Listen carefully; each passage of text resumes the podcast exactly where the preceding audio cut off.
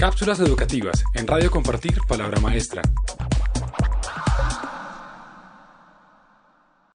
Cerebros hiperactivos en el aula.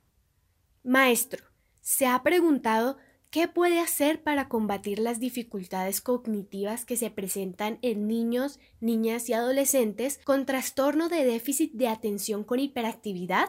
Los niños y niñas que padecen el trastorno por déficit de atención con o sin hiperactividad tienden a ser encasillados como aquellos que se distraen fácilmente, que no tienen orden y a los que se les olvidan sus quehaceres, afectando así su rendimiento académico. Sin embargo, lo curioso en el caso es el hecho de que estos mismos niños o adolescentes son capaces de estar concentrados durante largos periodos de tiempo y pueden desenvolverse de forma extraordinaria en tareas extraescolares muy diferentes de situaciones académicas de estrés continuo como a las que están expuestos frecuentemente. Las críticas generan un autoconcepto negativo que puede interferir en las interacciones sociales de estos niños. Pero ¿Qué podemos hacer los adultos, especialmente los educadores, para mejorar el panorama?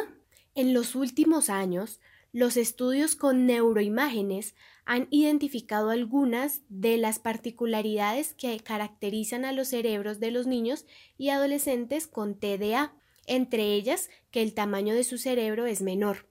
Esto no significa que los niños con TDA sean menos inteligentes, sino que los problemas que manifiestan están asociados a una estructura cerebral diferente. Entonces, ¿cómo podemos optimizar el potencial de los niños y adolescentes con TDA para que disfruten y aprovechen realmente el proceso de aprendizaje? Gracias a la neuroeducación tenemos algunas estrategias que además nos pueden ayudar a mejorar la atención y el funcionamiento ejecutivo de todo el alumnado.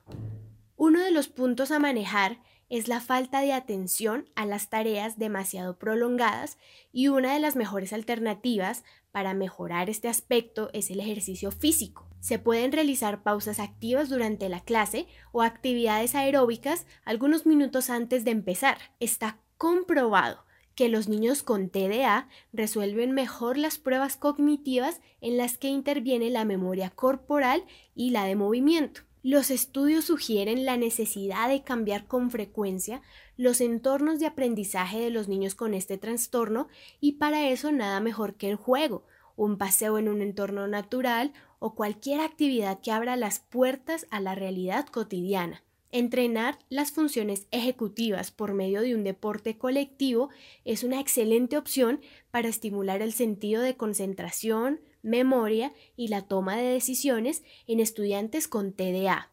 De otro lado, se tienen estrategias un poco menos convencionales, más pasivas, pero igual de efectivas, como es el caso de la técnica de mindfulness que ayuda al estudiante a mejorar su concentración y a combatir el estrés además de ser un complemento perfecto junto a la educación emocional para que los niños trabajen en la mejora de su diálogo interno, la resolución de problemas o la organización de las tareas, en general, un clima emocional positivo y de trabajo cooperativo. No se puede olvidar que son nuestras expectativas negativas las que en muchas ocasiones generan en la práctica los conflictos, Así que es mejor manejar una perspectiva inclusiva y evitar los juicios o estereotipos. Si quieres saber más sobre este tema, visite www.compartirpalabramaestra.org. Cápsulas educativas en Radio Compartir Palabra Maestra.